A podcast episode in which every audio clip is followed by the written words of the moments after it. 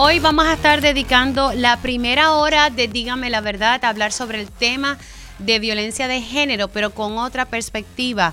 ¿Qué es lo que tienen que hacer las víctimas de violencia de género? ¿A dónde tienen que acudir? ¿Cómo funciona el tema de cómo eh, eh, poder llegar a un albergue?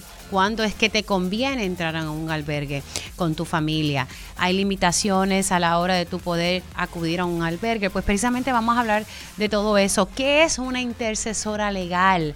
¿Qué es lo que se supone que, que, que esta intercesora legal haga? Pues todas esas cosas las vamos a estar hablando durante la primera hora de Dígame la verdad. Vamos a buscar ofrecer información, educarnos sobre este tema. Yo, más allá de que estemos criticando en qué falló el sistema, es importante educar y ofrecer información a las víctimas y a todos los que trabajamos en, en, esto porque queremos llevar la información correcta. Así que vamos a dedicar esa primera hora. La segunda hora vamos a estar hablando del Partido Popular. La cosa está caliente en Ponce y yo vengo tiempo diciendo que el alcalde no tiene intenciones de dejar su aspiración, el alcalde va a estar aspirando. ¿Por qué lo digo? Pues ya mismito se lo vamos a tocar en la segunda hora. Y como todos los viernes, siempre tengo a mi panel de periodistas que vamos a estar tocando temas de actualidad, especialmente este azote que viene a los consumidores ante el hecho de que el negociado de energía dio paso a un acuerdo, unas enmiendas al contrato de la empresa AES que va a implicar que los consumidores tengan que asumir un impacto de 185 millones de dólares, básicamente en Arroyo Bichuela, el gobierno le va a dar un rescate a la empresa privada. ¿Cuándo usted ha visto eso? Y los consumidores tenemos que pagar las consecuencias. Vamos a hablar de eso ya mismito aquí en Dígame la Verdad. Así que comenzamos la primera hora. Con más de 20 años de experiencia en el periodismo, periodismo ha dedicado su carrera a la búsqueda de la verdad. La verdad, la verdad. De frente al grano, con carácter entrevistará a las figuras más importantes de la noticia. Radio Isla presenta a la periodista Mili, Mili Méndez en Dígame la verdad. Muy buenos días Puerto Rico, bienvenidos a otra edición de Dígame la Verdad por Radio Isla 1320 y gracias por la sintonía, como les dije en el menú, la primera hora. He querido dedicarla al tema de violencia de género. He traído unos recursos que me parecen que son sumamente valiosos para que todos aprendamos, nos eduquemos. Y, siempre me incluyo porque todos los días uno aprende algo. Y cuando uno está en los medios de comunicación, siempre es bueno eh, ponerse al día con los temas, saber cuál es la información correcta para uno poder transmitirla a nuestra audiencia. Y de eso se trata. No quiero dedicarme a decir en qué el sistema falló. Ya sabemos que el sistema ha fallado mucho y se está tratando de corregir. Pero también yo quiero ofrecer información a las víctimas de violencia de género, qué es lo que pueden hacer, hablar de lo que es una intercesora legal, dónde podemos acudir a buscar ayuda, cuáles son esos consejos, cómo funcionan los albergues. Hay mucha información que ha trascendido y, y pues simplemente, si todos tenemos que ajustar tuerca, yo estoy segura, incluyendo los medios de comunicación, y que tenemos que ser sumamente responsables. Así que le doy las gracias a los recursos. Eh, tengo un recurso que entró por vía telefónica y es un recurso que estuve hablando con ella en día a día y es la psicóloga Úrsula Colón, a quien pues desde que la conocí le tengo un gran respeto y por todo el trabajo y la información valiosa que tiene. Así que le doy los buenos días Buenos días, buenos días para ti, para todos los oyentes. Gracias, gracias por estar aquí y pues compartir información y aprender. Eso es así, de eso se trata, que, que podamos aprender. Yo creo que tenemos que ya cambiar el discurso, ya sabemos lo que no está funcionando. ¿Qué, ¿Qué, vamos a hacer para que las cosas vayan mejorando? Así que también le doy los buenos días a Vilmari Rivera. Eh, ¿Qué puesto no ha tenido Vilmari en esta vida? Pero es una persona que la conocemos desde hace mucho tiempo, ha sido muy vocal en los medios, desde el Hogar Nueva Mujer, desde la red de albergues y también fue nominada a la Procuraduría de las Mujeres, estuvo en ese puesto y le hicieron la vida de cuadritos, y eso lo digo yo. Eh, que todos vivimos lo que, lo que le pasó, a pesar de tener las credenciales para estar en ese puesto. Pilmarí, gracias por estar aquí. Hola, buenos días. Y también la acompaña Jessica Fuentes, ella es directora de la red de albergues Gracias por estar aquí. Hola, buenos días. Ay, qué lindo ese color, está bonito. Gracias. Y también está aquí Ángela Jiménez, intercesora legal. Ángela, gracias. Buenos días. Buenos días a usted y a las compañeras. Gracias. Y, importante, no tengan miedo a pegarse al, si quieres, eh, es subirle el de ella, perfecto, subir el micrófono, no, no tengan miedo para que entonces podamos iniciar la conversación. Yo quiero arrancar, eh, eh, como hice en la introducción, no quiero circunscribirme a lo que no se hizo bien en el caso de Yauco. Yo creo que se ha discutido bastante. ¿Qué es lo que podemos hacer para mejorar tanto en el área de la fiscalía, la rama judicial, que se ha dicho mucho que se adiestran? Pues yo, en mi opinión, pienso que el adiestramiento no está entrando en el sistema por las decisiones que han tomado. Eh, por otro lado, qué cosas podemos mejorar en los medios de comunicación, eh, de cómo se maneja el tema tal vez en los albergues. Yo, yo quiero que tengamos esta conversación eh, para ayudar al final, al final del día a educar a las personas que no comprenden cómo funciona eh, todo esto y cómo las víctimas pueden acudir. Me, han escrito tantas personas desde que Rayos X hizo el programa el martes. Rayos X hizo algo sumamente valioso y, tuvieron unas líneas telefónicas para brindarle ayuda a las víctimas de violencia doméstica y tuvieron, ellos tenían tres líneas habilitadas y tuvieron que aumentarlas a siete. Y el nivel de llamadas. Y todavía a mí en mis redes sociales me escriben personas, mil, ¿cómo hago? ¿Cómo busco ayuda? Mi amiga tiene problemas no sabe cómo salir. Así que quiero dedicar eh, a, ofrecer esa ayuda. ¿Quieres arrancar, Vilmarín? Dale. Esto es una conversación, quiero que tengamos una, una conversación sobre el tema. Bueno, yo creo que, como tú bien dices, hay mucho por hacer. Yo creo que ya tenemos que pasar a la acción. Sí. hay acciones que nosotros tenemos que hacer, no de parte del gobierno, sino desde lo que siempre hacemos las organizaciones, ¿verdad? Eh, sin fines de lucro especializadas en el tema de violencia de género, pero también como tú dices, hay una responsabilidad a nivel comunitario, a nivel social, ustedes, o sea, yo creo que los medios y lo que están haciendo en estos momentos es sumamente valioso y que es importante también que los medios se mantengan informados y se tengan con, con la información correcta para llevarle a las víctimas, o sea, los, los minutos que, que tiene una víctima para conectarse posiblemente, ¿verdad? A la televisión, a radio, son a veces ínfimos y la información, a veces un, un número de teléfono eso nada más, tenerlo todo el tiempo activo, a veces en las redes sociales, cuando de los cuando ¿verdad? tú como moderadora de tu programa, siempre mira, recuerda que si eres sobreviviente, víctima de violencia de género, llama a este número, llama al 911. A veces nada más dar ese número, miren, eso salva vidas.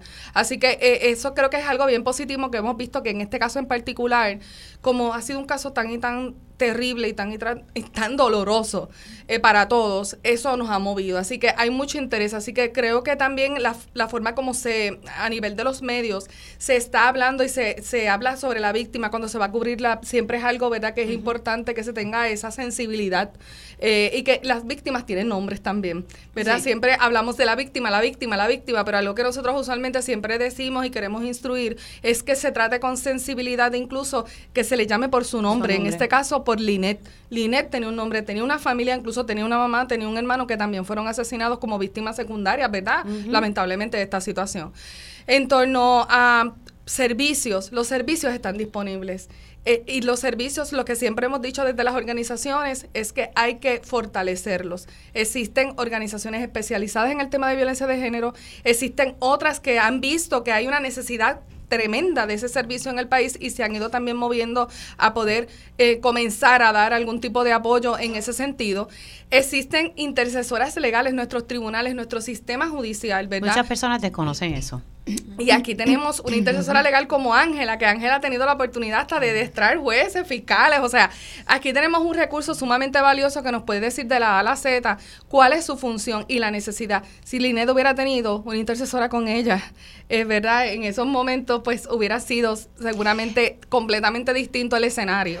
Eh, precisamente estuve hablando con la rama judicial eh, el pasado martes y teníamos una duda sobre si ella había tenido intercesora legal y me dijo la rama judicial que sí, que sí, que sí tuvo intercesora legal. Así que lo quiero compartir porque fue algo que sí me dijeron fuera de, cámara de que sí, que, la tuvo. Y, y qué bueno, ¿verdad? Que estuvo acompañada durante ese proceso. Qué bueno, pero aún así, ¿verdad? Nosotros este, estamos seguras que la intercesora habrá hecho su trabajo de orientarla, acompañarla, pero la, la intercesora no puede intervenir con el juez. Ah, no, no, no, o sea, estamos claros. eso, es importante saberlo. Es importante, ¿verdad? Que cuando eh, eh, la compañera tenga la oportunidad de poder aclarar su función, lo diga, es acompañar, orientar, dar apoyo. Y obviamente eh, nosotros preparamos, ¿verdad? En ese sentido se prepara a, a la sobreviviente, a la víctima, para que pueda enfrentar todo un proceso que, que entrar a un tribunal es, es terrible, nos da miedo a todos, nos da canillera cuando entramos allí. Imagínense para una persona que está que siente ese temor, que tiene al agresor de frente, que, tiene, un juez. Una y, otra vez. y un juez, o sea, en el caso de la jueza, a mí me sorprende muchísimo también la forma como ella se, se dirigía, en este caso, a Aline, de una forma sumamente, yo siento como que ruda, ¿verdad? Y eso es lo mismo que, pasa todos los días en nuestros sistemas, lamentablemente. Así que hay que trabajar con eso, con fortalecer, con añadir recursos, con la prevención. Nosotros lo decimos constantemente, Emily hay que prevenir. Y no es que tú hagas una campaña, que me pongas ahora un boletín board, que ahora estamos por las autopistas y vemos los boletín board repletos del número de teléfono de donde hay que llamar. Es que esto tiene que ser continuo, es como la capacitación tiene que ser continua. Y entonces, en ese sentido, ¿verdad? También es no tan solo mirar el sistema, pero cómo la respuesta y las organizaciones que existen pueden estar alineadas a, es, específicamente, ¿verdad? A lo que, hace, lo que hacen los sistemas, pero también a la respuesta que hay que dar, porque son posteriores las organizaciones las que tienen que seguir dándose apoyo, ese acompañamiento, trabajando con el, con el trauma, con fortalecer esa víctima para que pueda continuar y no deje, ¿verdad?, los, los procesos ya iniciados. Eh, quisiera preguntarle a, a Úrsula, Úrsula Colón, psicóloga, algo que muchas personas han planteado, profesionales en el área legal, jueces también lo han planteado. Ah, pero es que ella regresó con el victimario. Y yo creo que yo quisiera que, ella pudiese elaborar porque esa es su experiencia, eh, porque es un ciclo de violencia. También está eh, lo que es, conocemos como el síndrome de la mujer maltratada. Y este era un tema que yo estaba elaborando en televisión. Yo sé que puede ser un poco denso, pero me parece que es importante que aportemos a eso. Eh, Úrsula.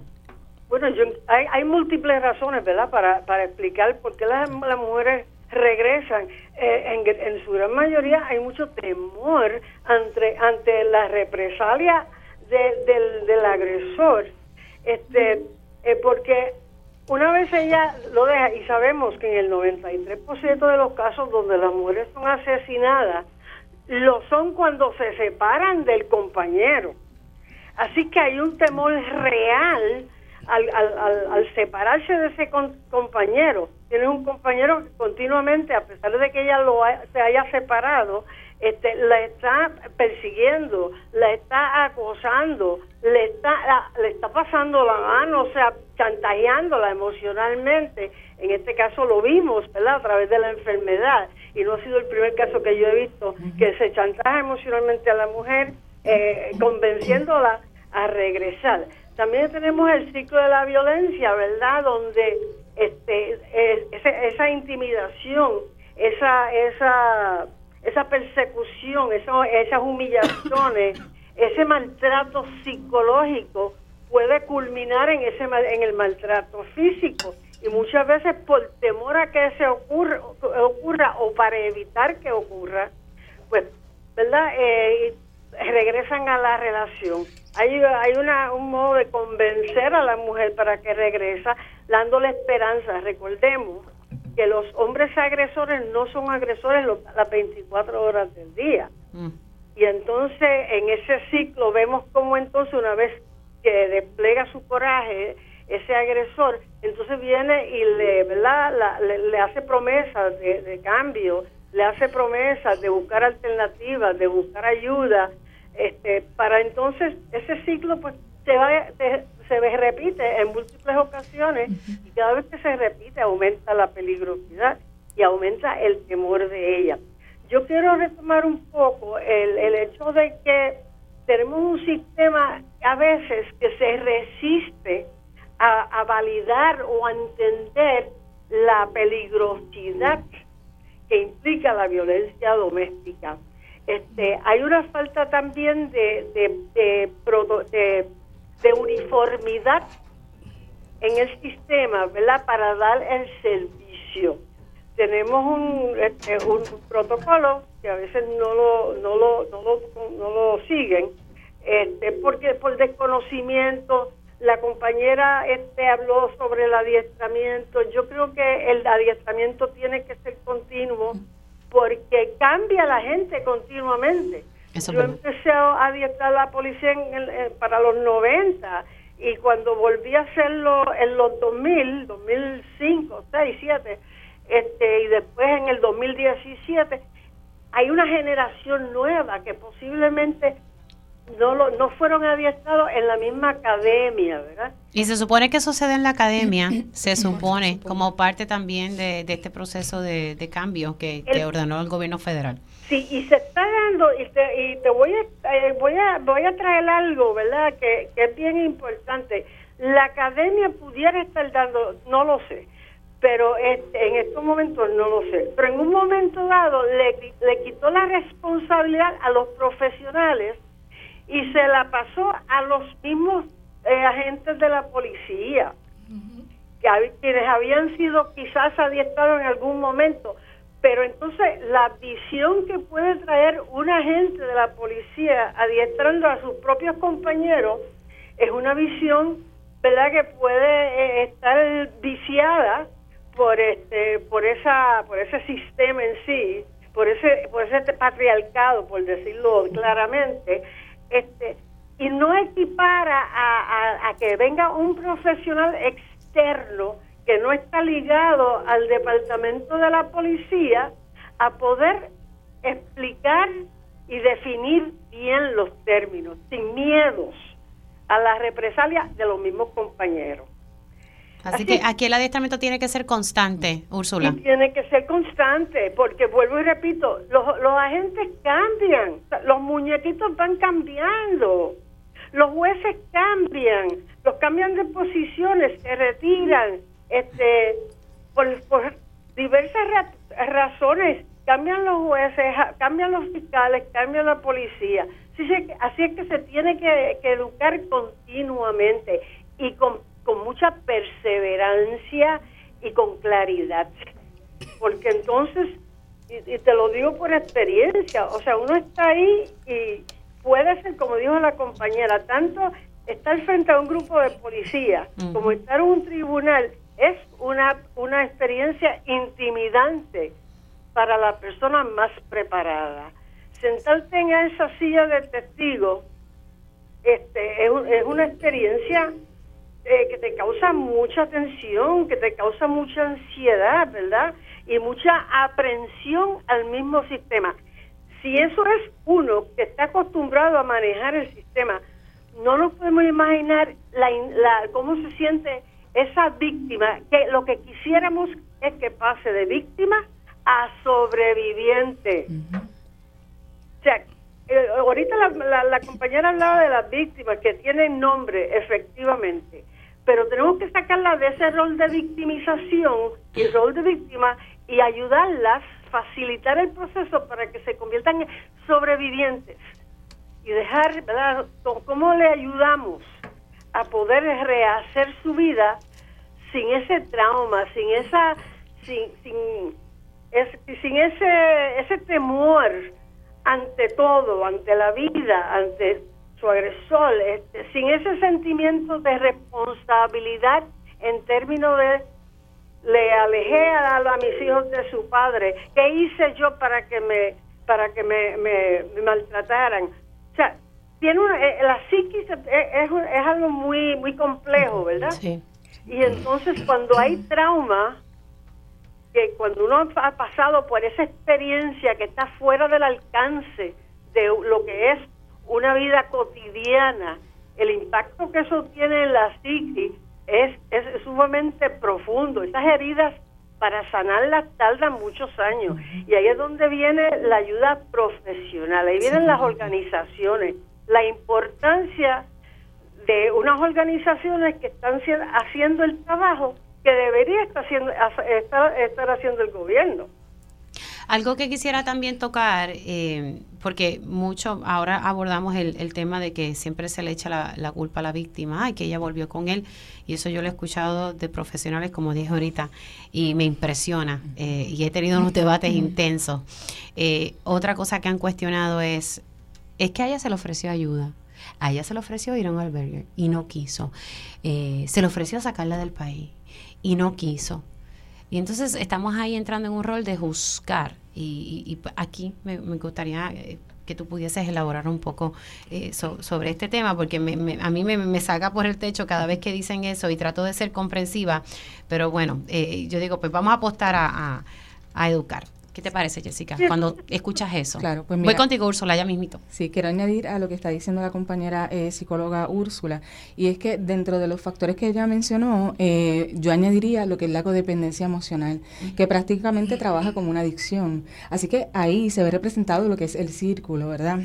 Entonces añado también a lo que tú mencionas, ¿por qué establecer prejuicios? ¿Por qué juzgar a esta víctima que está buscando ayuda? Pues precisamente por estos factores. Y otra cosa que estamos hablando de la capacitación, ¿verdad? Y es una capacitación que tiene que ser constante. Y entonces tú hablabas de profesionales que has escuchado que han dicho eso. Y eh, dentro de las noticias que, eh, que estuve también eh, abordando o leyendo, decía, es que no todo el mundo, no importa la profesión, está preparado para trabajar con el trauma, ¿verdad? Y como decía Úrsula, esto es algo muy complejo.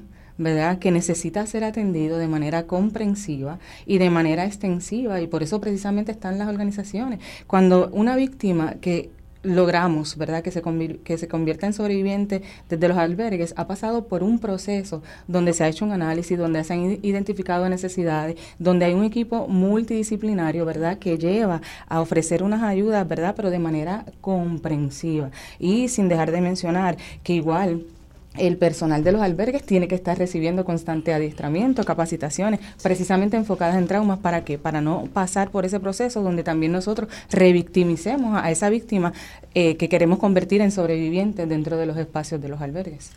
Y, y, es, y es real, voy a hacer este comentario y lo voy a traer porque fue algo que se me había dicho y, y quiero tener esto claro. Se me había informado a través de una intercesora legal y no siempre pasa, pero que en ocasiones hay víctimas que deciden tal vez no ir a un albergue porque hay tienen unos hijos de ciertas edades y hay algunos, no sé si es por capacidad o qué, que entonces no puede estar con sus dos hijos o con su cría completa. Y, quisiera que me pudieran aclarar eso, porque he recibido información de, de distintas, y, son personas que están dentro del sistema. Eh, cuando dije el comentario fue porque una intercesora legal me lo había dicho.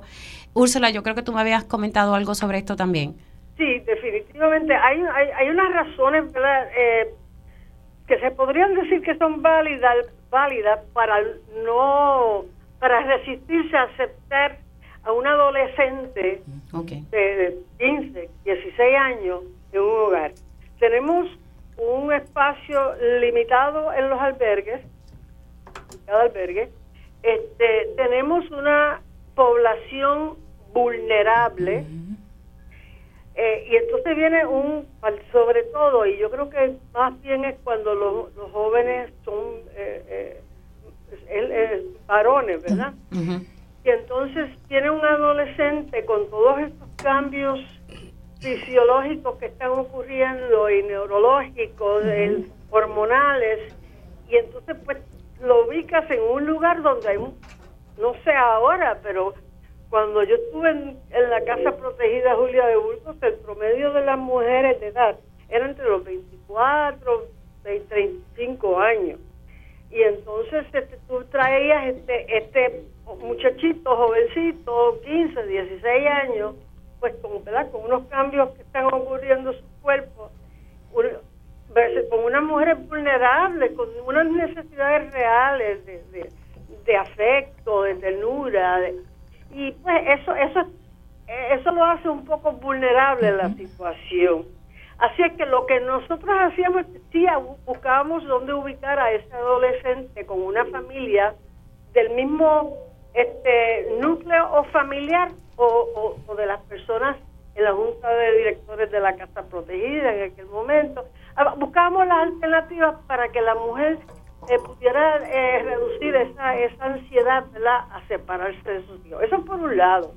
Por otro lado, yo quiero señalar lo difícil que es para una mujer salir, sacar a sus niños de su entorno. Sí. Tú estás eh, retirando un niño de su hogar, de su habitación, de sus juguetes, de sus amistades, de su, de su escuela, y muchas veces eso evita que la mujer tome esa decisión de, separarse del hogar, ¿verdad? Este, porque a pesar que, que, de que entiende que hay un nivel, a veces no entienden el nivel de peligrosidad, porque es increíble que a veces, ¿verdad? Para, para, para muchas de nosotras lo miramos y decimos, pero si es que hay, hay unos grados de, de, peligrosidad que son tan evidentes, pero tú nunca piensas que una persona que te ama te va a hacer daño. Así que, a pesar de ese, que pueda entender que hay un grado de peligrosidad, eh, el hecho de proteger a sus niños, de mantener a sus hijos en su hogar, en su entorno, es un factor sumamente importante. Este, así que los albergues tenemos que prepararnos para desarrollar un entorno familiar dentro de ese albergue. O sea, y, no es fácil porque hay muchas personalidades, muchos muchas de las diferentes eh, mentalidades, maneras de visiones de mundo, y entonces tú vas a unir a 10, 15 mujeres o 10, 15 familias bajo un mismo techo. Así que tienes que preparar ese techo, preparar ese lugar para que pueda haber, lograr la cohesión hay otra cosa que es importante. Úrsula, déjame hacer una pausa, tengo que cumplir con una pausa. Eh, estamos haciendo un programa especial en esta primera hora para atender y hablar sobre la violencia de género en distintas perspectivas. Ahí ustedes escucharon a Úrsula Colón, ella es psicóloga, también me acompaña Vilmari Rivera, quien fue procuradora de las mujeres, Jessica Fuentes, directora de la red de albergues, y Ángela, que es intercesora legal. Regresamos para continuar con el tema sobre los albergues y cómo las personas pueden conseguir ayuda y cómo podemos darle más fondos a los albergues, porque para lograr esa cohesión que tú estás eh, explicando, Úrsula, y ese entorno familiar, se, necesitan recursos y, cada vez yo veo que se le siguen cortando y, veo a distintas organizaciones que ha apoyado a través de los años tener que hacer campañas para levantar fondos y dar el servicio que el gobierno lo está dando, lo están dando las organizaciones sin fines de lucro y yo doy fe de eso. Y también hablar sobre el rol de la intercesora legal cuando usted tenga que ir a un tribunal o cuando usted tenga que ir a un cuartel, que usted sepa que usted tiene derecho, cómo usted puede contactar a una intercesora legal. Y eso yo sé que es lo que me va a estar ayudando a entender por parte de Ángela. Hacemos una pausa aquí en Dígame la Verdad y regresamos en breve. Dígame la verdad, las entrevistas más importantes de la noticia se escuchan aquí. Mantente conectado. Radio Isla 1320. Conéctate a Radio Isla Para ver las reacciones de las entrevistas en vivo. En vivo. Esto es Dígame la verdad con Mili Méndez. Y ya estamos de regreso aquí en Dígame la Verdad por Radio Isla 1320. Les saluda Mili Méndez. Hoy en esta primera hora dedicándola a, ofrecer información a todos, educarnos sobre la violencia doméstica eh, y no sacar esos prejuicios que a veces tenemos en, el cerebro, desaprender, como siempre me ha enseñado mi amiga Eda López, a quien le tengo un gran cariño. Todos tenemos que desaprender y, abrir ese espacio para aprender cosas nuevas y corregir eh, lo que hay que corregir. Y precisamente tengo a un grupo de mujeres fabulosas. Fíjate, no, no, no coordiné que fueran todas mujeres, porque sé que también hay unos hombres valiosos. Tengo a Jessica Fuentes, directora de la red de albergues, quien está aquí con nosotros. Ángela Jiménez, que es intercesora legal, y ya mismito vamos a hablar sobre ese rol también tengo a Vilmari Rivera, ex procuradora de las mujeres, y tengo a la psicóloga Úrsula Colón, que está vía telefónica. Y Úrsula, hablábamos del tema de los albergues y los retos que hay, eh, y que sí en ocasiones, eh, pues una persona puede entrar a un albergue y, y si hay ciertas edades, hay unas limitaciones a veces en ciertas edades, pero siempre se busca la opción de mantener eh, el entorno familiar me decía al aire la doctora, perdóname, la Úrsula Colón, que hay que desarrollar un entorno familiar, que los hogares tienen que prepararse para esa cohesión y preparar ese hogar. Y que quería precisamente que, Jessica pudiese abordar un poco de cómo se trabaja eh, y, y también romper eso de que pues la víctima no quiso ir a un albergue, pues se lo buscó porque no quiso ir a un albergue. Es que no es tan fácil tú dejar tu entorno, dejar tu vida porque alguien te está fastidiando la vida. Y lo digo así porque es la palabra. Y tú tener que dejar a tu a tu cría. Y lo digo porque yo como mamá no puedo estar separada de mi hija ni un segundo. Y si a mí me dijesen que yo no puedo tener a mi hija conmigo, yo no me voy y, y, no podemos juzgar. Y por otro lado, agregó a la ecuación de que todas estas organizaciones necesitan apoyo y fondo.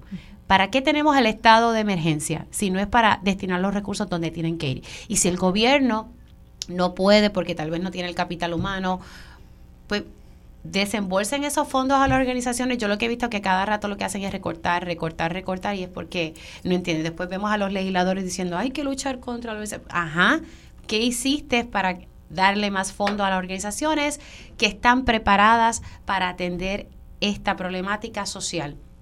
Claro que sí. Preparadas y con compromiso. Sí. Y es lo que hace falta, el compromiso que tienen las organizaciones sin fines de lucro es una cosa increíble yo, para mí son héroes, esas, esas mujeres, esas personas, esos hombres que trabajan en estas organizaciones con, con una escasez increíble de fondos, de recursos. Veo a, a, a, las intercesoras, a las consejeras, a las facilitadoras haciendo unos esfuerzos tan y tan sobrenaturales para poder con su responsabilidad. Sí, de, tripas corazones. Déjame pasar entonces con Jessica, directora de la red de albergue. Claro que sí. Es importante hacer la aclaración de que esa narrativa o ese mensaje eh, de que los albergues no reciben a las crías y a los y verdad y eh, de las víctimas no es totalmente eh, correcto. Hay una limitación. Exactamente. Primero que todo, los albergues reciben fondos federales, ¿verdad? Donde hay unos criterios y donde no debe ocurrir discrimen a ninguna de estas víctimas o participantes que recurran, ¿verdad?, a los servicios de, de los albergues. Pero esto hay que mirarlo de manera más comprensiva. Por ejemplo, cuando una víctima está buscando ayuda en los albergues y hace esa llamada donde pasa por un proceso de una entrevista, ¿verdad?, eh, se le hacen una serie de preguntas donde eh, se ve un poco el perfil de la víctima, ¿verdad?, y se van identificando las necesidades, ¿verdad? Entonces, eh, el, el albergue tiene que hacer esa mirada de saber si tiene los recursos pertinentes y adecuados para atender a esa víctima. Pues ¿por qué? Porque cuando una víctima busca ayuda, necesita eh, que se le satisfagan unas necesidades. Esa víctima, por lo general, eh, requiere de un recurso humano de básicamente casi 10 personas, donde tengamos que hablar de psicólogos, tenemos que hablar de enfermera, tenemos que hablar eh, precisamente de intercesora, tenemos que hablar de abogada, entre otros servicios que se dan dentro de, de los albergues. Lo que Úrsula mencionaba en cuanto a tomar en consideración cuál es la población que en ese momento está en el albergue cautiva, si realmente no va a, crear un eh, problema de seguridad adicional, ¿verdad? Entonces, todo eso hay que mirarlo para tomar una decisión y decir, eh, se puede ingresar a esa víctima al albergue. Pero es importante mencionar, la red cuenta con nueve albergues integrantes, así que esa mirada se da de que, ok, hay uno de estos albergues que en estos momentos, por razones de recursos, ya sean humanos, ya sean económicos, no puede servir esa víctima, pero hay otros albergues que sí pudieran tener los recursos. Exactamente, porque hay unas comunicaciones, ¿verdad?, que se dan dentro de, los dentro de los albergues, entre de directora a directora, coordinadora a coordinadora de los albergues, ¿verdad?, para precisamente poder ubicar a esa víctima. Así que la narrativa de decir que eh, es uso, ¿verdad? O que es una norma no aceptar eh, adolescentes en los albergues, no, o sea, realmente no es cierto. Hay que tener una mirada más comprensiva de cuando esa víctima está buscando esos servicios para saber cuál va a ser la ubicación adecuada y que en efecto se le satisfagan las necesidades y que nosotros eh, por un error involuntario no vayamos también a revictimizar la, la, la, la, víctima. Es importante. Eh, entonces, en, en, el caso de la red eh, que tú estás dirigiendo de albergues, son nueve albergues lo que ustedes son tienen disponibles alrededor de, de, toda la isla. De toda la isla, correcto. Los retos que ustedes enfrentan como, como red de albergues. Pues mira, ahora mismo, eh, ustedes estaban mencionando la cuestión de unos eh, fondos recurrentes. Eh, nosotros dentro de los pilares eh, eh, de la misión de la red, una de las cosas que queremos es incidir o que hacemos es incidir en la política en la política pública y nosotros estamos apostando a que los servicios de los albergues se consideren como unos esenciales. En estos momentos no están considerados como unos servicios esenciales. O sea, eso es lo que lo que te está diciendo a ti, que los albergues no reciben unos fondos recurrentes, que los albergues tienen que estar constantemente moviéndose a buscar fondos, ya sea a través de propuestas federales, a través de propuestas estatales para poder seguir ofreciendo un servicio que, como mencionamos, ¿verdad? El gobierno no lo ofrece. Pues a qué apostamos nosotros? Al apoyo colaborativo, a estas alianzas, precisamente porque nos necesitamos, ¿verdad? Al principio de este programa ustedes mencionaban, mira, ahora no es cuestión de buscar culpables, tenemos que ir a la acción, como mencionaba Binmari. Pues mira, desde nuestros espacios, ¿qué puede hacer cada cual, ¿verdad? Entonces el gobierno... Y trabajar en equipo. Exactamente, exactamente. Ese apoyo colaborativo esa coordinación. Una de las cosas que también nosotros tenemos que mirar, ¿verdad? Desde, este contexto histórico, obviamente estamos en un estado de emergencia. Este estado de emergencia, pues también trae unos fondos adicionales, ¿verdad? Eh, para que se puedan solicitar.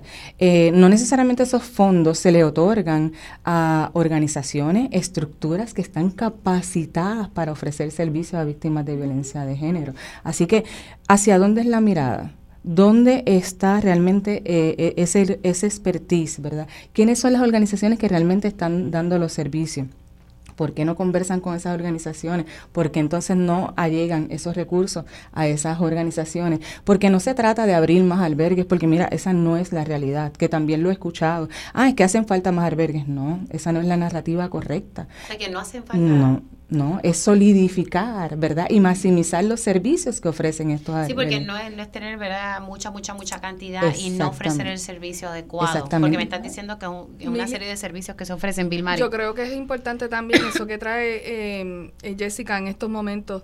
Algo que nosotros desde que comenzamos la red, yo fui presidenta y fundadora de la red también, así que, ¿verdad? Quisiera un poco aportar en eso, porque eso es algo que nosotras como, como directoras en aquel momento y actualmente la red continúa.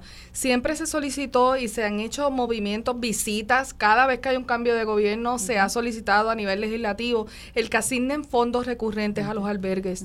El servicio de albergue es un servicio costoso. Costoso porque es un servicio 24 horas, 7 días a la semana. Nosotros no podemos, nosotros tenemos que tener disponible toda la empleomanía aunque sea para una sola mujer que esté albergada. Así que eso aumenta los costos operacionales y estamos hablando de que anualmente el costo de operación de un albergue puede ir desde 750 mil dólares hasta más de un millón casi. porque los costos, eh, una vez esa, esa mm. familia llega al albergue, se cubren todas las necesidades, todas, desde alimentación, vestimenta, si hay que hacer una mudanza, si hay que conseguir algún artículo, o sea, es un servicio costoso. Entonces es muy fácil que digan o que algún municipio hay municipios que quieren abrir albergues y que han eh, incluso habilitado escuelas y todo lo demás. Eso está perfecto. Pero hemos demostrado a través de los años por qué se han mantenido esas nueve. Porque son organizaciones sin fines de lucro que han estado especializadas, que cuentan entre 40 años, 42 años de servicio Casi, o sea, Casa Julia es pionera y cuenta más de 40 años de servicio. Así que nosotros hemos garantizado el compromiso, pero también el contar con un andamiaje para incluso que el personal, si no tiene dinero, continúe trabajando porque lo hace por, por ese compromiso que tiene.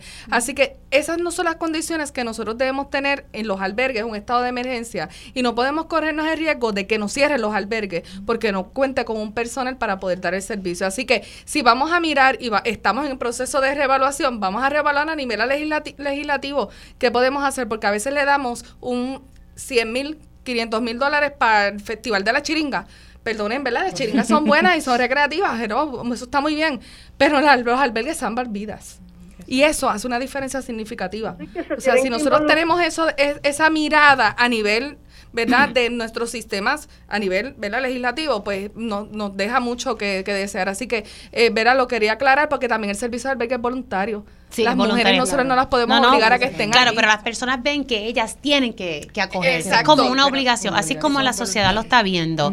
Y lo digo por, por, por, como le hablan a uno, ¿sabe? Ah, pero es que ¿por qué no quiso esto? ¿Por qué no quiso lo otro? Ah, es que Y volvemos con lo mismo. Ella se lo buscó. ella se lo buscó, pero también las quieren obligar a que, a que perdóneme, a que ellas puedan, eh, por ejemplo, un departamento de la familia que se las obliga o las, o las eh, ¿verdad? Le dice, mira, a veces hasta fiscales que dicen, mira, si tú no te, no te albergas, te pueden quitar los niños. O sea, todavía estamos a estas alturas, de, continuamos con eso que hemos denunciado por tantos años. Y te diría más, Mili, yo con mi experiencia como intercesora legal, muchas veces las propias víctimas me dicen a mí, pero ¿y por qué me tengo que ir yo?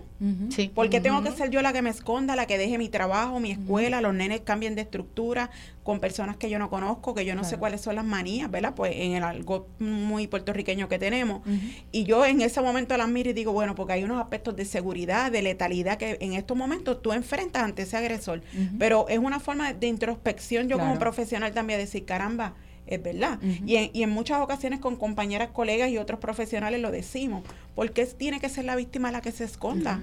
El sistema tiene que mirar y reevaluar si es la víctima la que se tiene que esconder. Es que la que siempre tiene por perder tanto. Es, la, víctima, es la realidad. Eh, Úrsula, ya mismo voy contigo. Es que tengo que hacer una pausa antes que el ir aquí así. Hacemos una pausa y regreso con, este programa especial sobre violencia. Dígame la verdad. Las entrevistas más importantes de la noticia se escuchan aquí. Mantente conectado. Radio Isla 1320. Infórmate 24-7 con nuestra programación en vivo en radioisla.tv y en Radio Isla Móvil. Somos tu sentir. El sentir de Puerto Rico. Aquí no repetimos entrevistas en la última hora del noticiero. Aquí damos hasta el último detalle en vivo. Las noticias que quieres cuando las necesitas. Cuando las necesitas. Radio Isla 1320, el sentir de Puerto Rico. No rompas la cadena. La cadena. Quédate en Radio Isla 1320. Somos el sentir de Puerto Rico. Análisis, coberturas y entrevistas que van más allá de la primera plana. Conéctate y sintoniza Damari Suárez ahora con la periodista Damari Suárez de lunes a viernes a las 3 de la tarde.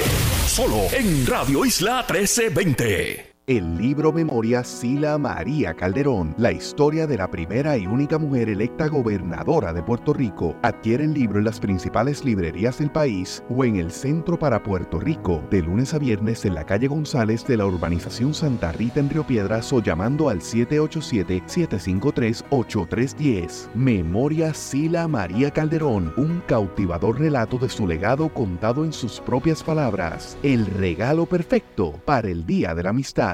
Radio Ley 1080M en Calle, la emisora líder en la montaña. Sintoniza el 1080 para enterarte de las últimas noticias. Llueva, truene o relampaguee. El 1080M está contigo. Por eso somos el sentir de Puerto Rico. Dialogando con Beni. Entrevistas de política pública, cultura y el quehacer de nuestro país. Dialogando con Beni. Con Rosana Cerezo. Todos los domingos a las 9 de la mañana. Solo en Radio Isla 1320. Noticias, entrevistas y análisis a diario. Y análisis a diario. Conéctate desde cualquier parte del mundo a través de radioisla.tv. Esto es Radio Isla 1320. El sentir de. Conéctate a radioisla.tv para ver las reacciones de las entrevistas en vivo. En vivo. Esto es Dígame la verdad con Mili Y ya estamos de regreso aquí en Dígame la verdad por Radio Isla 1320. Estamos aquí haciendo un programa especial sobre violencia de género y he traído expertas que conocen de este tema y que dan servicios a las víctimas de violencia doméstica. Tengo vía telefónica a la psicóloga Úrsula Colón, que ha estado aportando desde su experiencia de 40 años atendiendo a víctimas de violencia doméstica. Tengo a Vilmari Rivera que ha trabajado con este tema y, especialmente en el área de los albergues y, fue nominada a, la Procuraduría de las Mujeres. Tengo a Jessica Fuentes, directora de la red de albergues, y también Ángela Jiménez, intercesora legal. Quisiera pasar ahora, porque ya estoy en este último segmento de esta hora, hablar sobre las intercesoras legal. Muchas víctimas desconocen que que tienen la oportunidad de estar acompañadas en todo momento de una intercesora legal. ¿Cuál es la función de una intercesora legal y, la importancia que estén en, ese momento tan difícil con la víctima? Ángela. Pues mira, te diría que las intercesoras legales somos eh, profesionales especializadas en conducta humana obviamente para ser intercesoras legales tenemos que estar dentro de una academia que ofrece en estos momentos la Oficina de la Procuradora de la Mujer. Que solamente lo está ofreciendo ahora la, la Oficina de la Procuradora porque antes la hacían las organizaciones, ¿correcto? Bueno, en un inicio eran las organizaciones que ofrecían la academia y la administración de tribunales era quien certificaba.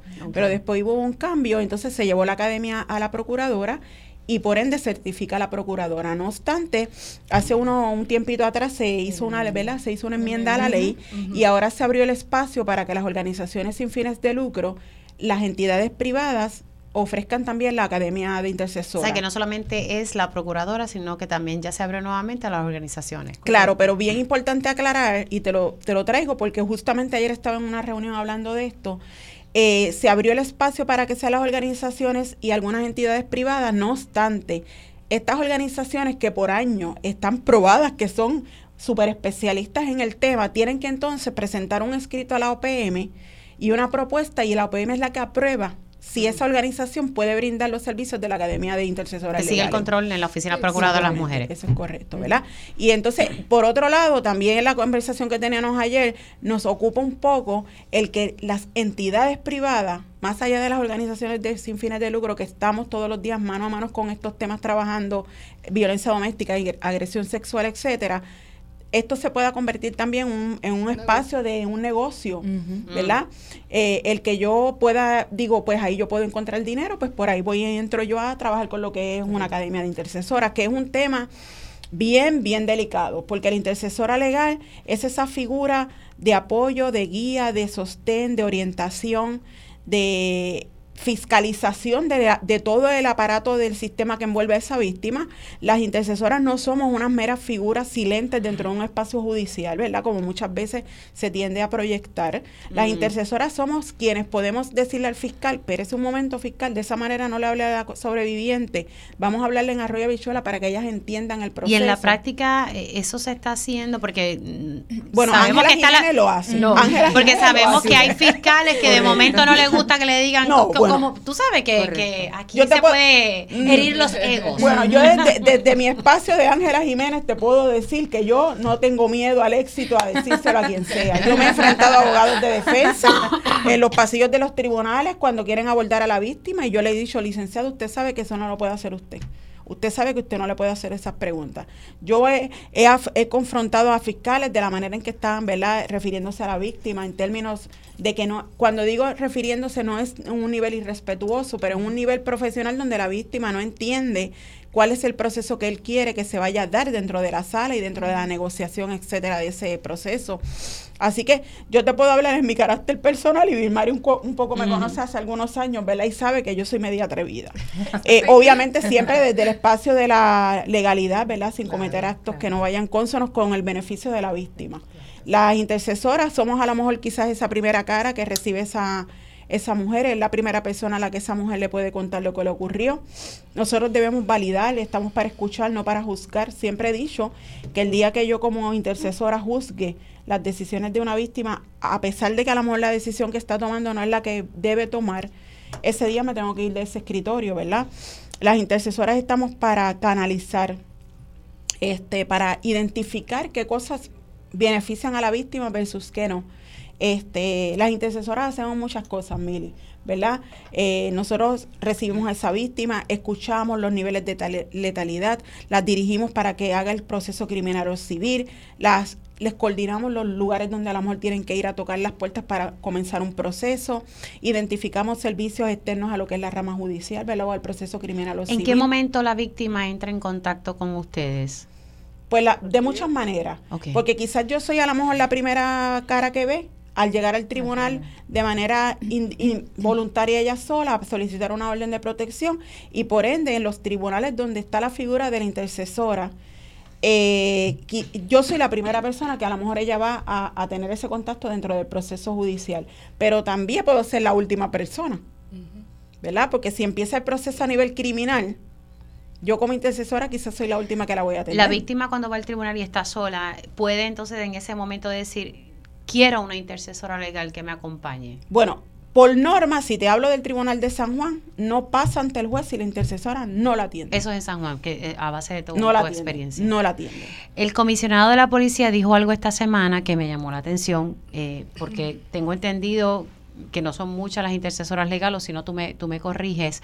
Eh, y el comisionado decía, pues no vamos a atender los casos sin que no esté una intercesora legal desde que esté en el cuartel. Y yo dije, diantre, ¿tendremos las intercesoras legales para todos los casos de las mujeres que llegan a los cuarteles. Si estoy, si no estoy mal y quizás si estoy mal después podemos validar la información y corregirla no creo que lleguemos ni a 37 intercesoras que estamos ejerciendo. A mí me dijeron entre 25 a 35, así que tú estás más o menos. Más o menos, porque sí tengo que decir, yo he sido, yo he supervisado academias de intercesora y la realidad, y esto es un llamado que hago ahora mismo, ¿verdad? Validando el tema que estábamos hablando de que se abrió la brecha, que las organizaciones y las entidades privadas eh, certifiquen intercesora, es que mi, mi pedido es que se haga un comité que pueda escoger a cabalidad y con la certeza de que esa profesional que usted va a, preparar vaya dirigida a darle el servicio.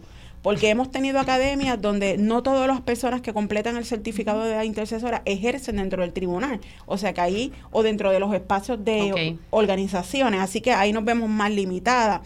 Eh, respondiendo un poco a lo que me mencionas que dijo el comisionado de la policía, eh, es bien interesante que ese comentario venga de parte de él, ya que el, el las unidades de violencia doméstica no operan 24 horas en este país. No. Operan dos turnos, 8 a 4 y 4 a 12.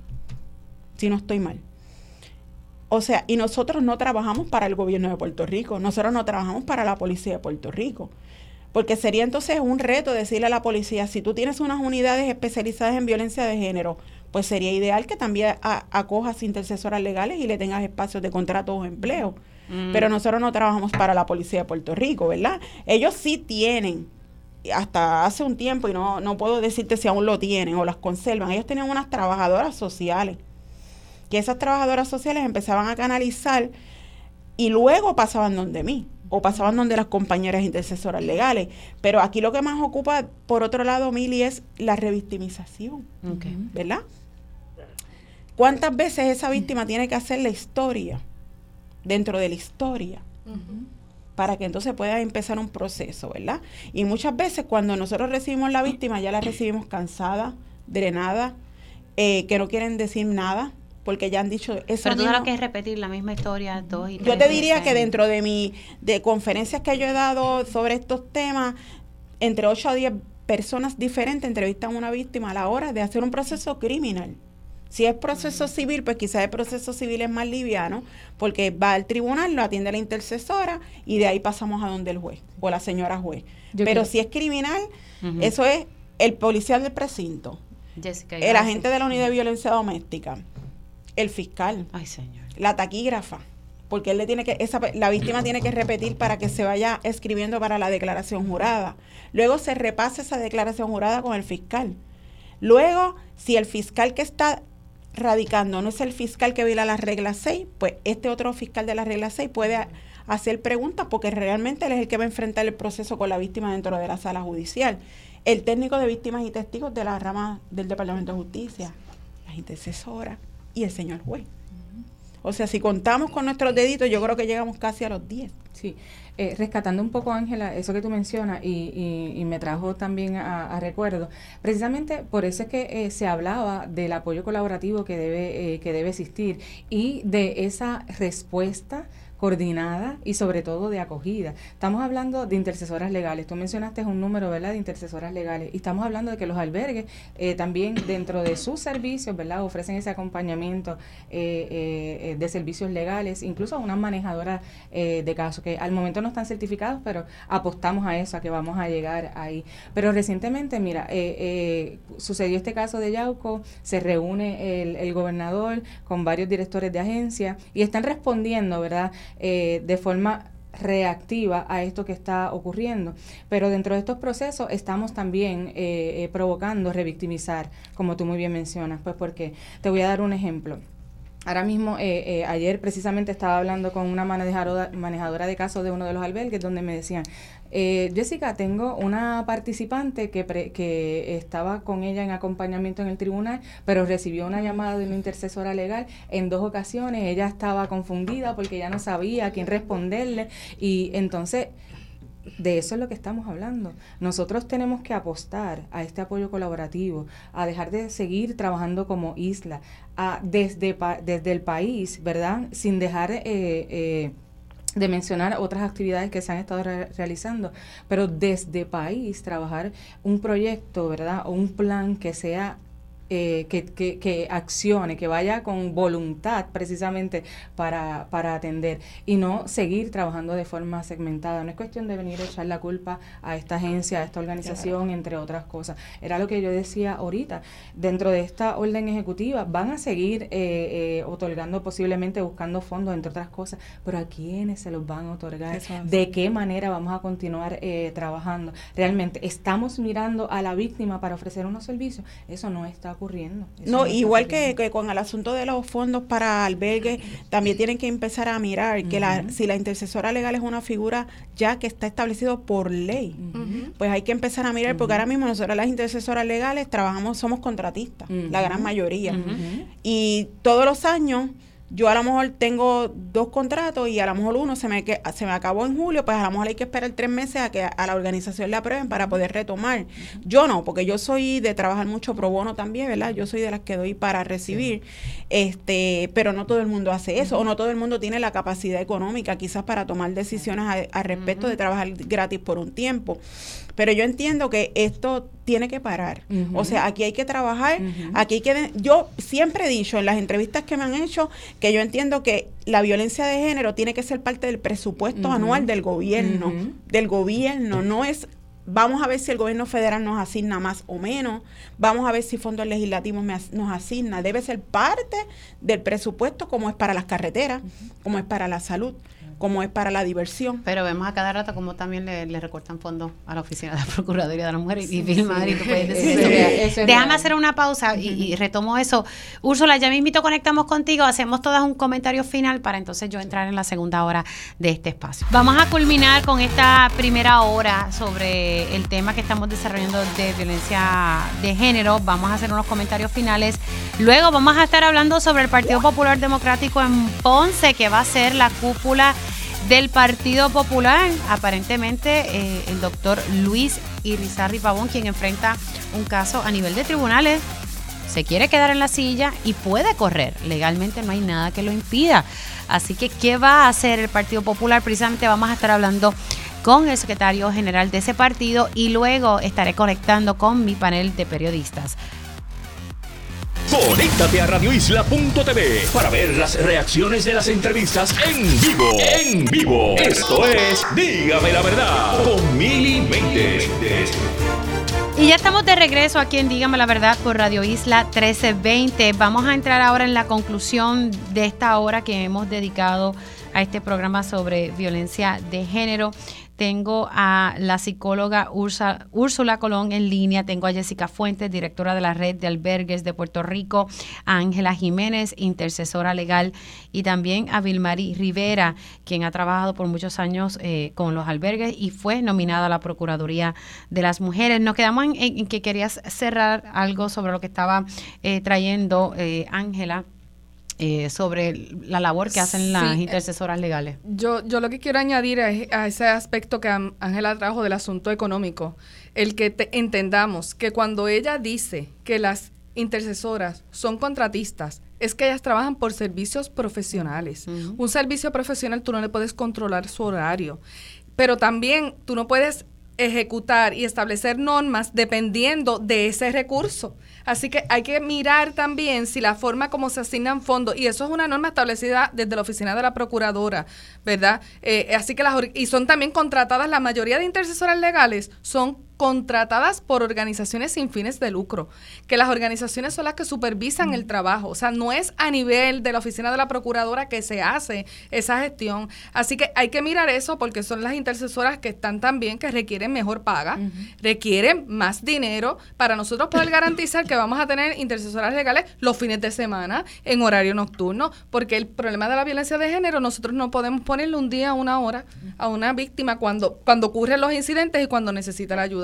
Así que simplemente, ¿verdad? Es, llamar a la atención a eso, hay que hay un reglamento que también que se está enmendando sobre la academia. Las academias tienen que celebrarse más, más de una vez al año. Yo no puedo tener una academia que se celebre cada ocho meses cada ocho meses para que saque 20 personas certificadas y de esas 20 personas certificadas, cuatro, tres o dos sean las que trabajen en tribunales, porque los demás lo, tomaron el curso simplemente para tener un crecimiento personal y para tener la certificación de intercesoría legal. Entonces estamos poniendo nuestro tiempo y apostando a que esas academias que se están llevando a cabo van a tener un resultado en términos de, intercesores certificados que para poder estar en el tribunal tienen que estar certificados por la Oficina de la Procuradora de las Mujeres en estos momentos, ahora con la enmienda por una organización, pero sigue teniendo la oficina el control. Así que simplemente es una reflexión de que esas academias necesitamos mayor forma, mayor volumen en términos de, la, de las intercesoras que salgan y que estén capacitadas para poder atender más gente. Claro, y, si ahora se quiere imponer que cuando una víctima va a un cuartel tiene que estar acompañada con una intercesora, pues con más razón sí, hay que tener más intercesoras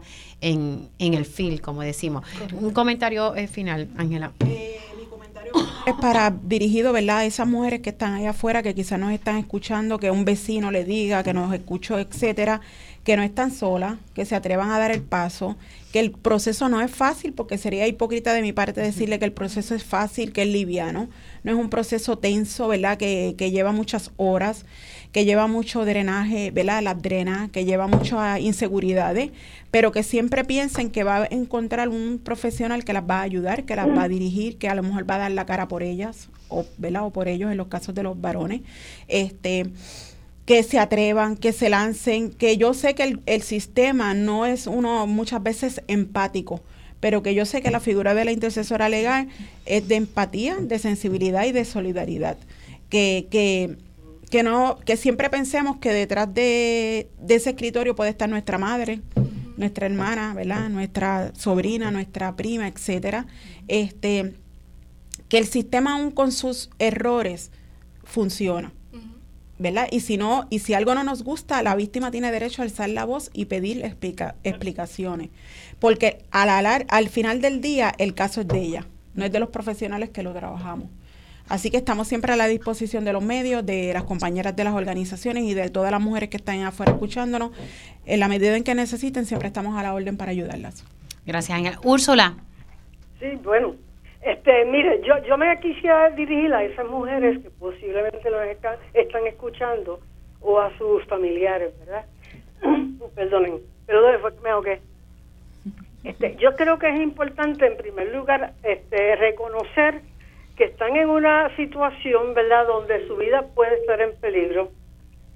Con reconocer las señales de ese agresor, o sea, cómo identificar a esa conducta que puede culminar en una tragedia y, y buscar la manera, planificar la manera de planificar bien la manera de salir de esa situación, prepararse para esa salida, este, no salir corriendo sin haber pensado dónde va a ir, se identificar un lugar seguro donde tú vas a estar, sabes que vas a estar segura, llevar contigo eh, con anticipación, preparar un lugar donde tú puedas dejar eh, eh, efectos necesarios, una muda de ropa, un dinero, los papeles importantes. O sea, es planificar esa, esa salida.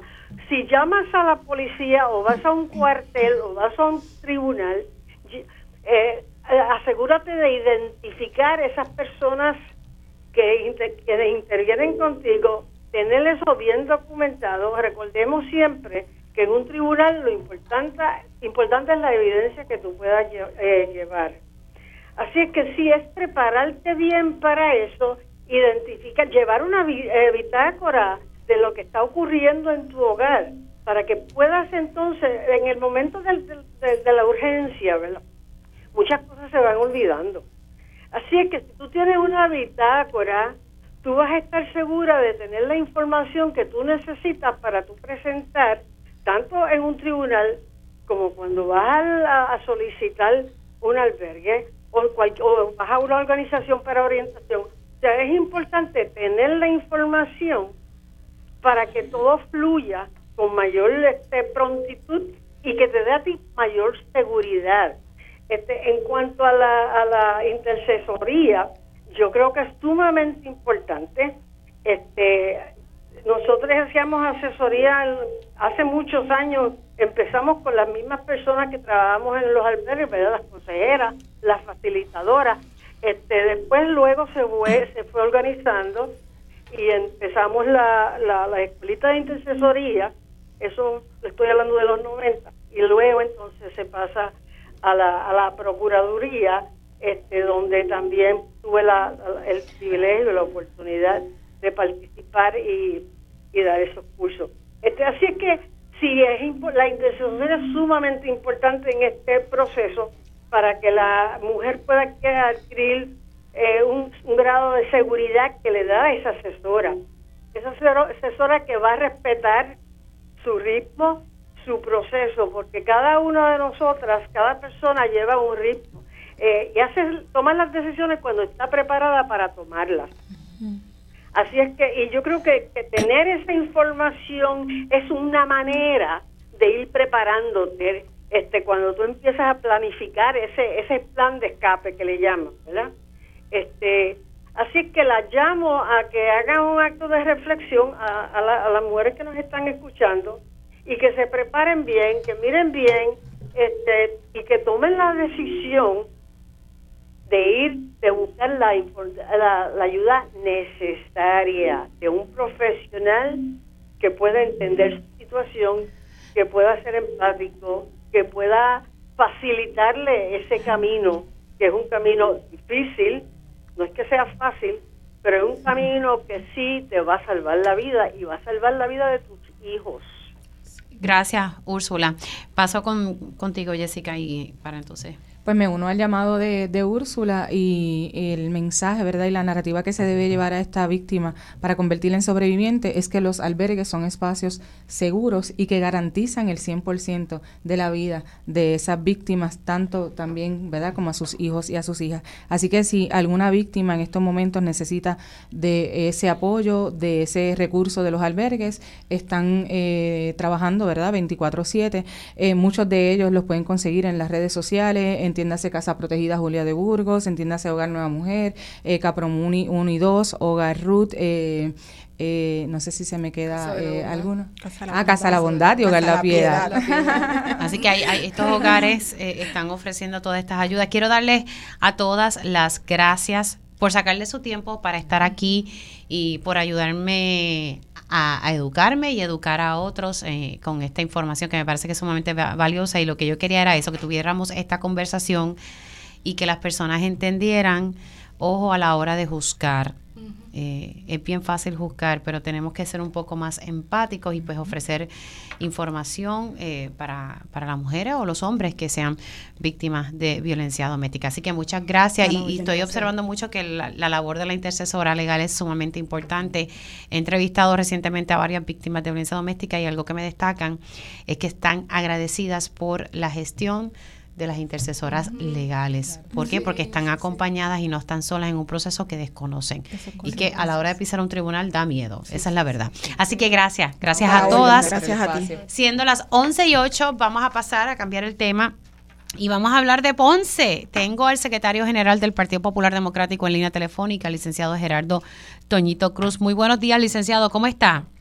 Hola, buenos días para ti, buenos días para los amigos. Escucho un placer. Bueno. La cosa se pone como un se pone un poquito caliente en Ponce luego de que la vista eh, se cambió eh, para mediados de marzo. Traigo a colación lo que hemos hablado en el pasado, licenciado. Hay un acuerdo firmado entre las partes que es hasta finales de mes. ¿Cómo el Partido Popular Democrático va a estar manejando eh, este caso en particular, porque la realidad es que la defensa del alcalde está eh, nuevamente, eh, ahora solicita la inhibición del juez Rubén Serrano y pues en lo que esto se ve, se cambió la vista para el 14 y el 15 de marzo. ¿Cómo el PPD va a manejar esto? Bien, debo de verdad recordar a título introductorio cuando las partes, y las partes son Ángel Tito Furquet y, el, alcalde Isaac Pavón y ese señor nos reunimos junto con el presidente, eh, vislumbramos todos los escenarios antes de escribir nada y decíamos, número uno, el Partido Popular no controla ni el calendario del tribunal, ni los calendarios de los abogados de las partes, mucho menos los escritos y situaciones que puede presentar un tribunal, ¿verdad?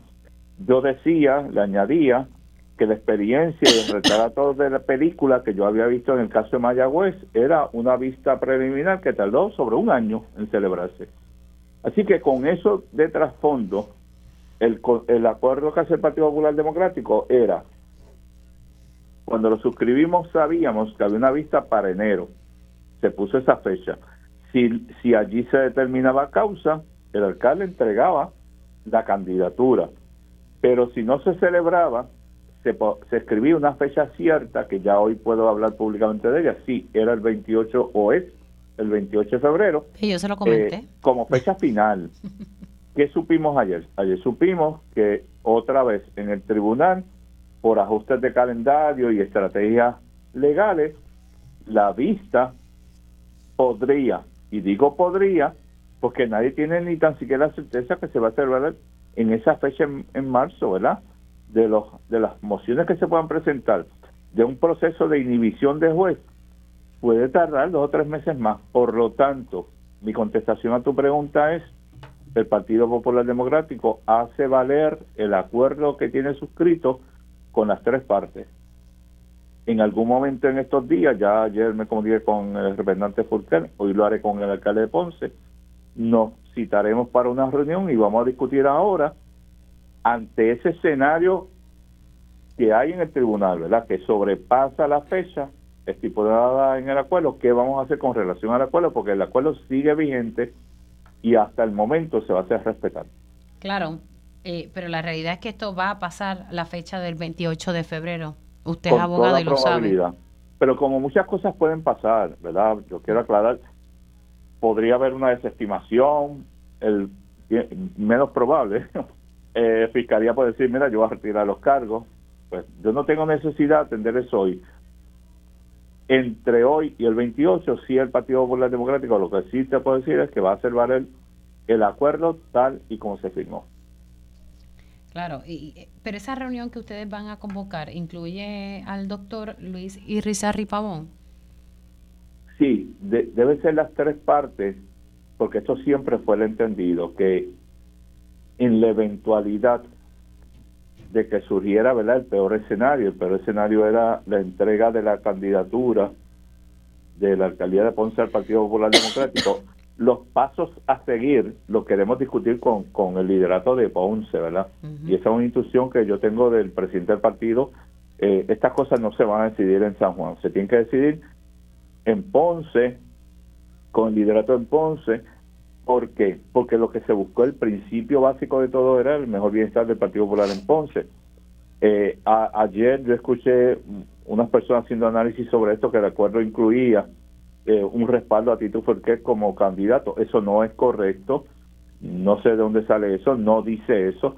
Es más, el acuerdo tiene la precaución, para llamarlo de alguna manera, que es que si Tito Furquet quisiera correr, y digo quisiera correr porque nadie lo puede obligar, a la candidatura a la alcaldía de Ponce, en el acuerdo Tito se compromete a renunciar a la candidatura antes a la de representante, de forma tal que el Partido Popular en un solo evento pueda disponer de ambas candidaturas. Porque la ley le da espacio a un partido político que tiene una vacante, vacante de candidatura, no hablo de las posiciones electivas, ¿estamos claros? Eh, de, los cargos públicos, debo decir. En el caso de las candidaturas, el código dice es el partido quien decide cómo, cómo llenarla, cómo sustituirla. Y esa es una discusión que se tiene que dar con los principales actores de Ponce. Claro, y, pero si en efecto eh, llegamos el 28 de febrero y esa vista que sabemos que no se va a llevar a cabo porque esa es la realidad y cómo funcionan ahora mismo los tribunales por la propia defensa del doctor, el doctor tendría que renunciar. El acuerdo, exactamente, el acuerdo dice, y yo no tengo por qué dudar que, el alcalde se retrase de esto, el acuerdo dice que el alcalde... Eh, ¿Y si no lo hace? Bueno, ya... Porque no hay nada que impida, no hay nada que lo impida. Usted es abogado, usted es comisionado electoral que lo fue en su momento dado, y la realidad es que él puede ser candidato. Bueno, eh, lo que te voy a contar, eh, para, para bien o para mal, estás hablando con un abogado que en una ocasión anterior, no siendo secretario, no siendo comisión electoral, le dieron la encomienda de hacer valer un acuerdo a un tribunal de un candidato que después que lo suscribió se echó hacia atrás. La demanda se radicó un lunes y el viernes estaba fuera de la papeleta. Ok. Así de sencillo. Los acuerdos los tienen que respetar, ¿verdad? Y, y, y, se, y se plasmó de una manera que, que, yo estoy seguro se va a cumplir. De hecho, y, y doy esta contestación, pero hago siempre la salvedad al doctor Irizarri, que yo conozco una persona seria, cumplidora. Claro, te digo, no tengo la, el partido no tiene la obligación de exigir una renuncia mañana, ni el martes, ni el jueves que viene, porque nos queremos dar este espacio para hacer las cosas correctamente, porque la inspiración siempre va a ser el mejor bienestar del Partido Popular en Ponce. Así que ustedes van a, como quiera, van a esperar a la fecha, tal como está en el acuerdo, pero sí se van a estar reuniendo eh, para que se haga valer ese acuerdo. Sí, y te, te puedo no te puedo hablar, ¿verdad? Porque no a, esta hora que hablo contigo todavía no he tenido comunicación con, con el alcalde. Eh, sí la tuve ayer bastante tarde con Furquet y este me dijo, sí, yo estoy dispuesto a reunirme cuando sea. no hay prisa, y en eso él y yo estamos claros, no hay prisa que sea mañana, pasado, pero sí hay una disposición en los próximos días, lunes, martes, eh, que esta reunión se celebre. Sí, que no, no, no pasa de la semana que viene. Sí, porque, vuelvo y te digo, hay muchos escenarios que atender, ¿verdad? y, y bueno, y mucho que está en riesgo aquí porque recuerde que, todo esto es un efecto dominó y si en efecto él aspira y está en medio de este proceso legal, va a impactar a las personas que estén aspirando en esos distritos. Correcto, y entonces lo otro es en la eventualidad, ¿verdad? Nosotros tenemos mucha confianza que el doctor salga bien de todo esto, pero si ocurriera la vacante de candidatura, que es hoy más probable que ocurra por lo que estamos diciendo de la fecha, ¿verdad? pues que, cuáles son los mejores escenarios para cubrir esa vacante es algo que tenemos que discutirlo con eh, con mucha profundidad eh, vuelvo y repito Tito no está obligado en correr pero si quisiera eh, también es de conocimiento general que hay otras personas que podrían interesarse pues cómo lo vamos a hacer quiénes son los que tienen derecho al voto cuál es la fecha la mejor fecha para hacer esto son una serie de cosas que no las tengo que decidir hoy yo creo que debemos aprovechar el tiempo que tenemos para eh, reunirnos y tomar decisiones como las decisiones que se tomaron el día que se suscribió el acuerdo. Bueno, tienen ahí eh, un dolorcito de cabeza que, que hay que buscar algo para aliviarlo. Licenciado, gracias por haber entrado unos minutitos, se me cuida. Siempre, buen fin de semana, saludos. Igualmente, hay verdad que hoy es viernes. Ahí ustedes escucharon al licenciado Gerardo Toñito Cruz, secretario general del Partido Popular Democrático, hablando sobre cómo van a estar manejando la situación con el suspendido alcalde de Ponce, el doctor Luis Irizarri Pavón, eh, y su defensa legal solicitó que el juez Rubén Serrano eh, primero que, se reconsidere su determinación, pero de trasladar el juicio a otra región, pero es que no quieren que el juez atienda el caso, piden que el juez se inhiba. Y el argumento para esa inhibición es que supuestamente su esposa, quien es jueza también, la esposa del juez, eh, fue recomendada por el licenciado Pablo Colón, quien es el contrincante ahora mismo, eh, tiene aspiraciones a la alcaldía de Ponce por el Partido Nuevo Progresista y por ello, pues entonces están eh, argumentando de que como ella recibió una carta de recomendación de Pablo Colón, pues el juez debe inhibirse. Eh, lo que se está tratando ahí de establecer de forma sencilla una relación, un vínculo cercano del juez con el licenciado Pablo Colón. Por otro lado, se levanta de que eh, hay un vínculo, no, no, recuerdo cuál es el vínculo familiar, pero es que el, el, socio, que fue socio por mucho tiempo del doctor Luis Irizarry Pavón, pues es hermano de la jueza. Si memoria no me falla, creo que era así, y que por eso también se tenía que inhibir. Eso lo tenía que saber el doctor hace tiempo. Imagínese su socio en, en su oficina médica. Voy a hacer una pausa, son las 11 y 19, pero vamos a hacer la pausa ahora para entonces entrar de lleno con mi panel de periodistas en el próximo segmento. Y ya estamos de regreso aquí en Dígame la Verdad por Radio Isla 1320, siendo las 11 y 22. Voy con mi panel de periodistas. Ellos cubren los asuntos del país día a día. Eso les da una perspectiva única sobre los temas del momento. Ahora, en Dígame la Verdad, entramos en nuestro panel de periodistas. Y hoy es viernes, como todos los viernes, siempre tengo a mi panel de periodistas. Le doy los buenos días a Roby Cortés. Buenos días, Roby. Buenos días, Miri, a todos los que nos escuchan. Eh, oye, un programa súper cargado, muy muy bueno, muy bueno el programa de hoy. Gracias, buscaba buscando aportar. aportar el granito de arena. Es necesario crear esos espacios. ¿Sabes lo que pasa? Que nosotros los medios de comunicación tenemos una labor sumamente importante y, es poder dar ese espacio a que se den estas discusiones. Y como le decía a las compañeras, eh, yo voy a pasar la página de decir quién fue el responsable y quién no. Vamos a ver cómo podemos seguir aportando y llevar el mensaje de que sí existe ayuda y hay muchas organizaciones que están haciendo una labor extraordinaria con los pocos recursos que tienen. Déjame darle los buenos días Adriana de Jesús Salamán. Buenos días, buenos días, familia, a Roby, a todos los radioescuchas. Y me uno a las palabras de Roby, ciertamente un programa bien cargado. Estaba escuchando parte de eso y, coincido contigo, Miri. O sea, esa también era mi visión esta semana con nosotros en, en Rayos X, ¿verdad? Queríamos ver la forma de cómo podíamos llevar la conversación hacia adelante. Eh, y obviamente ante la, inacción del gobierno interesante, y lo comentaba al principio del programa, eh, lo que hizo Rayos X el martes, lo que me gustó, sobre todas las cosas que se dieron, porque teníamos una discusión, eh, una discusión entre colegas, era una conversación eh, bien humana y, y, todos estábamos indignados, pero al mismo tiempo tratando de entender muchas cosas. Pero me gustó mucho el hecho que había un, había un grupo de personas de la Oficina de la Procuradora de las Mujeres, un call center, que se habilitaron tres líneas y a medida que estaba corriendo el programa, tuvieron que habilitar más eh, líneas telefónicas de tres, aumentó a siete y pudieron atender una gran cantidad de víctimas o por lo menos personas que llamaron para orientarse o para solicitar ayuda.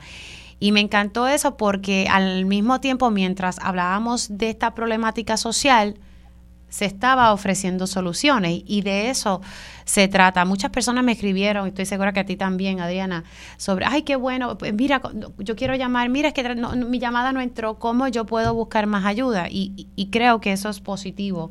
Eh, y, esa es la aportación que tenemos que hacer siempre los, medios de, comunicación. Así que, nada, es una mirada que quise dar distinta a esta problemática que, como dije, impacta a todos por igual. Eh, no importa eh, qué clase social usted pertenezca y nos impacta a todos por igual. No sé si quieran comentar algo más sobre esto, si no pasamos rapidito a, los temas del día. Son varios, pero tengo espacio como para dos temas. A mí ayer me, llamó mucho la, la, atención lo que se anunció por el negociado de energía. Y sí, yo, yo sé que ya hay figuras políticas diciendo lo que pasa es que si no lo hacemos va a ser peor. Yo no voy a comprender ni voy a avalar que el gobierno tenga que darle un rescate económico a una empresa privada. Yo reconozco que AES sí genera aproximadamente el 20% de la energía en el país, pero cuando AES llegó a Puerto Rico sabía cuáles eran las reglas del juego y sabía cuál qué era lo que decía su contrato original. Y el contrato original decía que había que sacar las y estoy, estoy levantando un planteamiento de muchas cosas que se levantaron en, el negociado, pero ellos sabían que las cenizas tenían que sacarlas del país. Y ya sabemos lo que eso provocó en el vecino país de la República Dominicana y la Perla del Sur hizo un reportaje extraordinario sobre ese proceso. y, la razón por la cual entonces nuevamente se, que se comenzaron a depositar aquí es que hubo una enmienda en ese contrato bajo la administración de Alejandro García Padilla. Luego hubo otro cambio y se estableció un reglamento por parte de recursos naturales. Eso fue una lucha. Primero se aprobó la ley, se estableció el reglamento y tienen que sacar las cenizas. Y ellos han levantado, entre otras cosas, ese no es el único tema, que esto ha sido oneroso para ellos. Pero ellos no lo sabían o no lo proyectaron. A mí me, de verdad que me impacta mucho que, el, que el pueblo de Puerto Rico tenga que dar un auxilio a una empresa privada. 185 millones y una empresa privada que tiene que cesar sus funciones en el 2027. Ellos lo sabían. Eh, comienza contigo, Adrián, y voy con Robin. No, y precisamente un auxilio a una empresa privada que no, que su operación no va acorde con las metas impuestas por el propio gobierno de energía renovable. Recordemos que bajo la administración de Ricardo Rosselló Nevares se firmó una ley que proponía unas metas supuestamente eran realistas, pero ya vimos que en el 2022, el 2022 se incumplió al finalizar el año, que hasta cierto, cada ciertos años el gobierno tenía que contar con un porcentaje de que su energía tenía que provenir de fuentes renovables. Y sabemos que las cenizas de carbón no es una fuente renovable estamos dándole, estamos incumpliendo nuevamente el mismo gobierno hace una ley que el mismo gobierno incumple, la deja como letra muerta y no le importa. Todos vemos lo que ha pasado en todos los demás países, todo el mundo se está moviendo a la energía renovable. Y aquí se habla mucho del sol, pero hay otras otras fuentes también que podemos explorar. Incluso bajo el portuño también se trató de explorar la energía eólica y tenemos eso gigantes en Santa Isabel y toda también letra muerta. Seguimos como creando estos elefantes blancos y el gobierno como que no sabe lo, mismo que el mismo gobierno aprueba. Voy contigo, Robin. Eh, oye, se ha tenido muchísimas eh, muchísimos favores por parte del gobierno, en la forma en que opera, porque a pesar de, que en un momento dado las cenizas eh, se exportaron y luego estuvieron acá por, por la enmienda, en este caso durante la administración de Alejandro García Padilla. No podemos olvidar que durante principios de los años 2000, eh, parte de esas cenizas se utilizaron como relleno en un montón de proyectos eh, de urbanizaciones y proyectos incluso en área de Caguas y en otros pueblos que ahora mismo incluso hace hace poco eh, Omar Alfonso de la Perla del Sur estuvo estuvo reportando de que hay una carretera que están reconstruyendo en una comunidad en el área sur y que literalmente las cenizas que se pusieron hace 20 años, más de 20 años, están nuevamente a flote ahí en ese, en ese proceso de reconstrucción y, ha sido como que otro problem, otra problemática adicional. Eh, yo creo que, en este caso pues vemos eh, la intervención del gobierno en entidades privadas con la excusa de que van a ahorrar dinero pero en realidad pues estamos viendo que como quiera termina trasquilado el, el, el, el, abonado, o sea, nosotros terminamos con terminando de pagar todos los platos rotos de todas las negociaciones fallidas. En este caso de una empresa que, como bien menciona Adriana, o sea, es de un, un producto, utiliza un producto que, que es saque, ya, ya venía obsoleto. Eh, y sin embargo, pues lo, hemos tenido que tener como, como combustible durante los pasados ya 30 años eh, y nos quedan dos o tres años más y pues hay que retirarse con ganancias porque aquí las empresas no vienen a perder dinero. Y en este caso pues están ahora con el lloradito al gobierno y, lo, lo, lograron en este caso hay que ver entonces cuánto cuánto va a representar eso en aumento para para nosotros de esos 185 millones porque los vamos a terminar pagando. en la resolución del negociado se establece ahí que no debe pasar de, de una cifra en particular y esto va a ser eh, eh, en un periodo de 185 en un periodo de cuatro años. Claro, porque es hasta que ellos se vayan, porque eventualmente eh, tienen que irse o por lo menos cesar sus operaciones quemando carbón. Eso es lo que dice el plan integrado de, de recursos. Y ellos argumentan también que esa, esa legislación que se aprobó pues la ha impactado. Eh, eh, pues sus operaciones y la liquidez. Y vuelvo y recalco, es inconcebible que, que, tengamos que darle este rescate y que el pueblo de Puerto Rico lo tenga que pagar en la coyuntura que tenemos en este momento. Y es que ya mismito, en marzo, y yo creo que posiblemente se posponga, se va a evaluar cuál va a ser finalmente la tarifa que vamos a tener que pagar todos para pagar la deuda de la Autoridad de Energía Eléctrica que no asumimos. Eh, y, entonces, y eso conlleva un aumento. Entonces yo digo, ¿cómo los negocios aquí van a operar?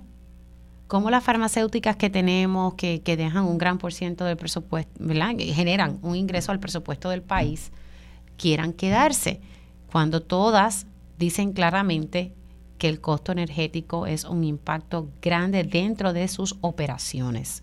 Mili, y que la defensa del gobierno en cuanto a ese, ese plan de ajuste de la deuda de la autoridad es que ellos aducen de que el, el negociador de energía es quien va a tener la potestad de poner la tarifa, pero ya vimos ayer en una historia del vocero que la Junta ya le confirmó que para e, ese plan de ajuste va a conllevar cambios a las leyes, o sea, derogar leyes, en este caso el poder del negociador de energía. Eso es lo que está buscando la Junta, eh, básicamente es sacar del panorama al, al negociado de energía. La pregunta es si ellos realmente lo lograrán y ese es el argumento que están tratando de plantear. Eh, Así que vamos a ver cómo termina. Aquí hay muchos eh, elementos legales que, que, se van a tomar en consideración también en torno a esto del plan de ajuste, el pago de la deuda de energía eléctrica. Los bonistas fueron al apelativo porque la jueza dijo, no, aquí se van a pagar 2.500 millones de dólares de la deuda, no los 8.000, 9.000 millones. Si el apelativo falla en contra de la jueza, pues tenemos un serio problema, pues tendríamos que pagar más. Así que eso, eso también está detrás del radar, no se habla mucho pero eso complica aún más el, el, panorama eh, y a mí me, me preocupa eh, porque aquí no todo el mundo puede aguantar ese azote que se suma a otros eh, aumentos que estamos viendo, aumentos en los peajes. Es que todo cayó de cantazo. Y hay, un, hay una inflación y los salarios no están aumentando. Así que tenemos ahí un, reto. Son las 11 y 33. Puedo establecer el, próximo tema que quería tocar con ustedes. Ahorita hablaba con el licenciado Gerardo Doñito Cruz y la realidad es que, como yo decía ayer en Telemundo, eh, el PPD, por lo menos a la cúpula del Partido Popular Democrático, se le está poniendo la cosa difícil. Eh, el licenciado me decía que el partido se va a encargar de hacer valer el acuerdo entre las partes tal como se firmó. Así que, porque yo lo que puedo intuir, no sé ustedes, a mí me da la impresión que el alcalde quiere correr no matter what. O sea, yo voy a... Y lo puede hacer legalmente. Toñito me dice, pues que nada, que de una forma cándida me dijo, eso es sencillo, se va al tribunal y el día siguiente está fuera de la candidatura.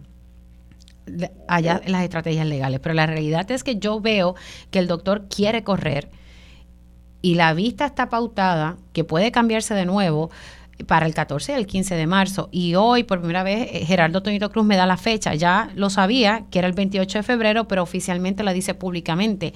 El doctor tiene hasta el 28 de febrero para que se lleve a cabo la vista y salga, eh, que, haya un no al lugar, eh, o tiene que renunciar, aunque no se haya llevado a cabo la vista, si el, para el 28 de febrero, esa fecha, no se ha llevado la BP, tiene que renunciar y, la próxima semana se va a llevar a cabo una reunión entre las partes, entiéndase, el doctor Luis Irizarry Pavón, eh, Ángel Tito Fulquet, el representante que tiene aspiraciones y que se llegó a un acuerdo, y el Partido Popular Democrático. La próxima semana se va a estar llevando a cabo esta reunión. Hago una pausa y entonces vengo con los comentarios de los compañeros en torno a cómo está la situación para el Partido Popular Democrático y, esta candidatura para la alcaldía de Ponce.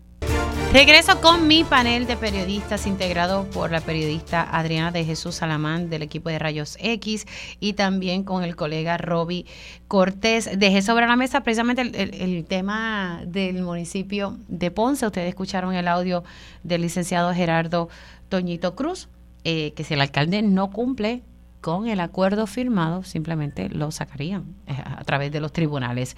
Eh, comienza contigo, Robbie, en este caso, y luego voy con Adriana. Bueno, yo considero que en este caso el Partido Popular se, se pegó un tiro en el pie en el momento en que decidió eh, pues darle de largas este asunto de Ponce Eh, yo sé que tiene ganas de, poder salvar ese, eh, bueno, esa ciudad porque pues el, doctor barrió en las elecciones del 2020. Sin embargo, pues esa, esa falta de, de acción inmediata ante situaciones, eh, en este caso judiciales que, que, enfrenta en este caso el alcalde, le han costado muy caro al partido y literalmente pues el alcalde tiene secuestrado al partido en Ponce eh, y con esas decisiones y esas acciones de sus abogados pues lo demuestran, o sea, eh, literalmente está dando tiempo al tiempo y en este caso, aunque hay un acuerdo, cumplirá ese acuerdo. Y lo otro sería en este caso, si, si, si no decide, o sea, si no, da la, si no da la gana de hacerlo, ¿qué es lo que va a pasar? ¿Se va a tirar él? ¿Va a tal vez dejar, eh, retirarse y dejar entonces a, a, la actual alcaldesa interina, de Cifre, eh, como para, para correr también? O sea, ahí va a haber una primaria. Tarde o temprano va, va a tener que ocurrir de alguna manera porque por lo que veo, en la forma en que están ocurriendo las cosas, yo creo que está dejando sin opciones al PPD, a pesar de ese papel y de ese acuerdo firmado, no, no sé, algo me dice que, que allí eso, eso va a traer cola aún, y, esas extensiones, en este caso a la fecha, sobre todo por las razones que, que mencionaste ahorita, ¿no? En cuanto a a la familiaridad de, o sea, familiares en este caso o personas cercanas al juez, etcétera, eh, que se supone que se hubieran sabido desde siempre. Eh, pues no sé, son cosas que son acciones que te hacen ver que literalmente pues el alcalde está tratando de estirar de chicle y de crear la controversia para literalmente pues, hacer un coup, como apoderarse de, de, de la alcaldía que lo tiene actualmente, por lo que vemos. Mm, él tiene las intenciones de, eso está más que claro. Adriana. Yo estoy de acuerdo con Robbie en que el Partido Popular Democrático se pegó un tiro en el pie y yo creo que hasta en el pecho en esta situación. Para mí es interesante que esto es como el, el PPD querer, queriendo tenerlo todo. Es quedarse con la alcaldía en Ponce, que por fin tienen luego de más de una década, pero entonces no quedar mal con, con poner ahí un alcalde imputado de delito a nivel judicial pero como dice el famoso refrán, el que mucho abarca, poco aprieta, y a la misma vez es el doctor Irizarry Pavón poniéndose él y su candidatura por encima del partido. Es dilatar el proceso judicial sabiendo, ya habiendo hecho un acuerdo con el partido para una fecha en particular y tratar de dilatar el proceso judicial lo más posible para entonces él salir por la libre y eso obviamente si estuviese pensando en el bienestar de los ciudadanos de Ponce, él saldría de la contienda desde ya resolver su situación y si sale exonerado, pues mira, que regrese si es que quiere o que se dedique a otra cosa, pero es también esa, esa, el querer tenerlo todo y no quedar mal y esta es mi alcaldía, este es mi puesto, yo no hice nada mal, claro, todo el mundo tiene derecho y entiende que es inocente de luchar por su inocencia, pero sabemos que hay otras cosas aquí en juego y, me parece terrible, mala administración, malas decisiones y como dice Robbie, tienen a un, a un pueblo secuestrado. Y por otra parte, sí, también me parece interesante en la entrevista que, que tuviste con, con Toñito Mili, pareciera que el Partido Popular favorece que el representante Fulquet sea el candidato sí aunque sabemos que la alcaldesa interina podría tener ese interés en la posición, pero desde hace una semana, yo creo, hace más de una semana. Ella, ella lleva tiempito, porque aquí con Penchi, ella le expresó que no descartaba nada y cuando el día que se llevó la vista en, en, en enero, fue como un poquito más clara, al decir como que, pues, ¿verdad? Que, que, que le pudiese interesar, pero que le quería dar el espacio a, al proceso del alcalde suspendido eso, eso que tú estás planteando me llamó la atención. Continúa. Sí, es precisamente eso. Me parece que desde el saque estaban tratando de sacar a la alcaldesa interina, eh, quizás porque también está involucrada en el caso con el alcalde actual no no sé o quizás por otras razones eso también habría que preguntárselo al Partido Popular Democrático pero me parece interesante que de la nada ahora surge el nombre del representante Furquet y a ese sí lo nombramos y sí lo llamamos y sí nos interesaría que corra. Habría que ver verdad cuán bien él salió en, en las elecciones y cuán bien tiene el apoyo en, en Ponce. Sí, porque él tenía aspiraciones y ahí fue cuando se sentaron las partes para que entonces él volviera a aspirar a su escaño en la Cámara de Representantes, pero si surgía vacante, ahí hubo un acuerdo, pero como dices tú, no pueden dejar a, la alcaldesa interina fuera del panorama y Jesús Manuel me dijo esta semana que él busca que sea algo abierto y que sean los ponceños quien elija. Así que... Todo va primaria. Tienen que tener cuidado en cómo manejan eso y que sean los ponceños que decidan lo que va a pasar. Porque sí lo que yo veo desde el saque, a menos que de momento surja una vista preliminar antes del 28 y que eh, él salga bien de caso, yo lo veo saliendo de esta contienda. Eh, por lo menos esa es la intención que claramente tiene el Partido Popular Democrático a raíz de este acuerdo luego del 28 de febrero no sé.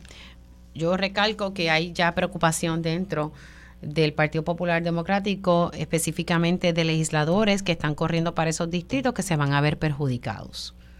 Así que vamos a ver en, qué termina eso. Me quedan tres minutitos. Puedo establecer el tema. Ya la ACLU levanta un informe sobre las condiciones en que se encuentran los confinados del país. Esto es algo que se viene denunciando hace mucho tiempo. Lo que pasa es que aquí lo estamos viendo en, en un informe con unas entrevistas específicas a confinados sobre todas las situaciones que están pasando.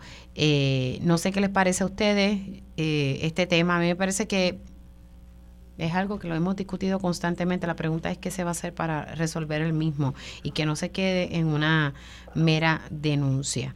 Eh, comienzo contigo, Adriana, y paso con Rubí. Sí, como bien dice, o sea, eso es algo que, venimos discutiendo hace muchos años. A los confinados los tratamos como obviamente la, basura de la sociedad, escóndelos en, como en un calabozo y creemos que no tienen derecho.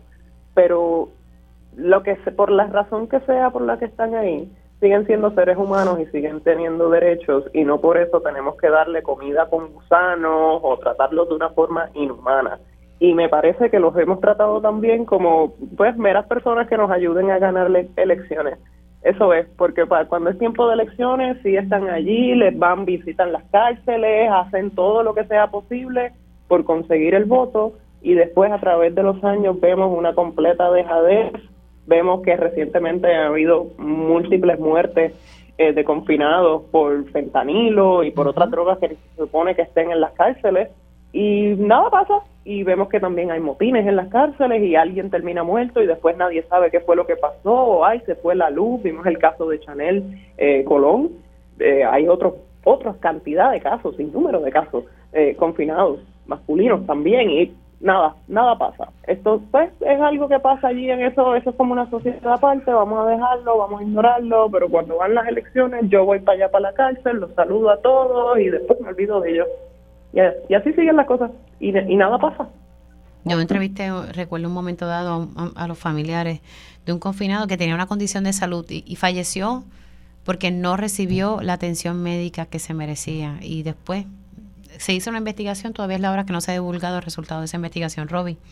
Hay administraciones que, hemos visto que, han tratado de, atajar la situación de, de, los confinados, sin embargo, eh, siempre por algún lado se falla. Y en este caso hasta durante estos pasados cuatro años hemos visto un aumento bastante marcado en la, en la cantidad de muertes que en, en, en, las cárceles. Y hemos visto obviamente pues en estos casos que este, en este estudio de la Cruz está, brutal ver, ver eh, pacientes que denuncian que están sintiendo unos síntomas y literalmente espera que literalmente tenga un cáncer que no tenga ya cura para, para, para atenderlo. Eh, es algo cruel eh, y tenemos, son cosas que hay que enfocarse. Eh, o sea, son situaciones más también, o sea, que, que se unen a, los feminicidios, se unen a todo, todo el aspecto humano. Yo creo que más allá de que aquí se, se vuelve mucho en turismo y construcción, pero yo creo que es importante velar el asunto humano que lo, han dejado abandonado. Y yo creo que es lo que la que hay que darle prioridad y esta es la oportunidad en este caso este año eleccionario para que buscar que los candidatos que, corren este este año pues aspiren a hacer esos cambios porque son son necesarios por por nuestra salud porque incluso los que estamos afuera este, nos afectamos con todas estas situaciones eh, y para obviamente para el bienestar de, en este caso los confinados definitivamente eh, Ay, señor, qué bueno que pierne. Adriana, te veré ahorita por allí, por los pasillos. Un abrazo, gracias por entrar. Y Roby. Me debe un café por ahí. Sí, Roby, tú me debes una visita, ponte para tu número. Dale, pronto. Mira, a ver, Roby, estamos en mayoría, visitas Cuenta con eso. y nos ves a las dos. Exacto, eso es así. Vale, vale. Gracias a los dos, se me cuidan mucho. Nosotros hacemos una pausa aquí en Dígame la Verdad por Radio Isla 1320. Al regreso, tiempo igual.